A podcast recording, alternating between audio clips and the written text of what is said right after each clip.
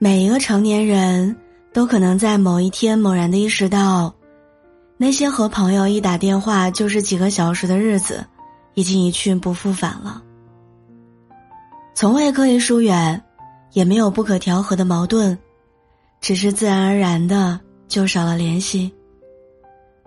可这似乎并不影响我们的生活，或许越长大，我们对友情的需求也越来越少了吧。前两天我收到了朋友的结婚邀请，他问我愿不愿意当他的伴娘。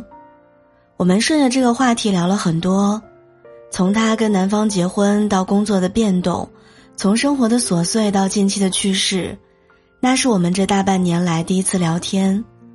恍惚间，仿佛回到了大学时期。大学时期的我是那种很渴望陪伴的女孩儿。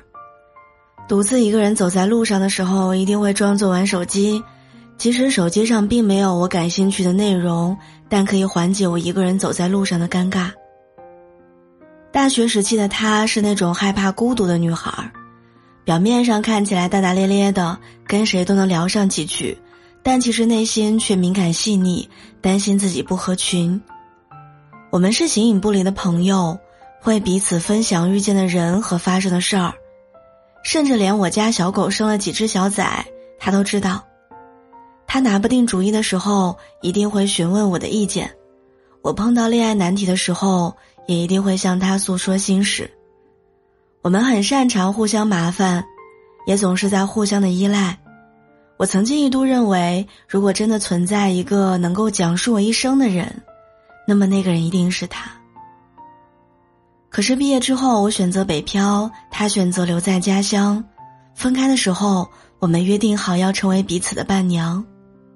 有人将生活比喻成一场抛接球的杂耍，这些球有的叫做家庭，有的叫做工作，有的叫做人情世故，有的叫做健康。步入社会的我们在各自的圈子里面忙碌着，忙着立足社会，忙着成为更好的人。忙着让这些球不要落地，所以能留给友情的时间和精力所剩无几。生活中有太多无法两全的事情，推掉和朋友的见面比推掉重要的商务旅行更容易。好不容易有了休闲的时间，会觉得睡到自然醒比跟朋友唠嗑更重要一些。于是我们的联系就越来越少。听起来是一件很残忍的事情，但其实仔细想一想。朋友不可能陪伴我们一辈子，不可能永远绕着我们打转，为我们出谋划策。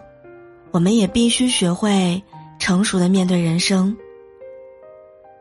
再回头看一看，我发现自己在不知不觉当中成为了厉害的大人。当初那个渴望陪伴的自己，如今已经能够独当一面，我也不再需要时时刻刻的依赖着朋友。当初遇到小事儿就手足无措的自己，如今已经能够冷静的面对意外，不再需要朋友为我分析利弊。当初迷茫的自己，如今已经足够了解自己，不再像以前一样需要通过与朋友交流来认识自己。我想，他肯定也是这样。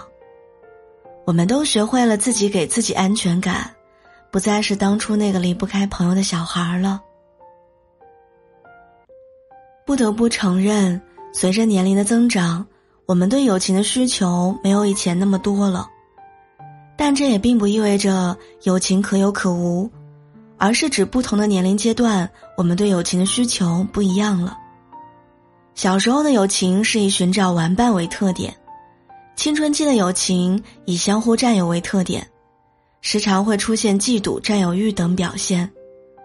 成年初期是我们最需要获得亲密感，以避免孤独感的时期。这个时段的友情功能性很强，一起玩乐、分享生活只是一部分的表现形式。步入成年中期，我们会意识到友情不再需要时刻陪伴，也没有必要频繁联系，而是一种知道他在那里的关系。友情并不会轻易被时空打败。只不过是换了一种形式存在，朋友依然是那些可以诉说心事的人，可以依赖的人，可以理解我们的人。哪怕两个人联系的频率下降，哪怕不能第一时间知晓彼此的近况，哪怕两个人相隔千里，但我们都不曾错过对方重要的人生节点，比如说恋爱、结婚、生子。成年的友情是可以安全且放松的，我们都在追求自己想要的生活，偶尔疲惫的时候，也依然可以在友情的港湾里歇息。我想告诉那些不常联络的好朋友，你永远是我真实的人，你永远是我随时可以打扰的人，你需要我的时候，我会一直在。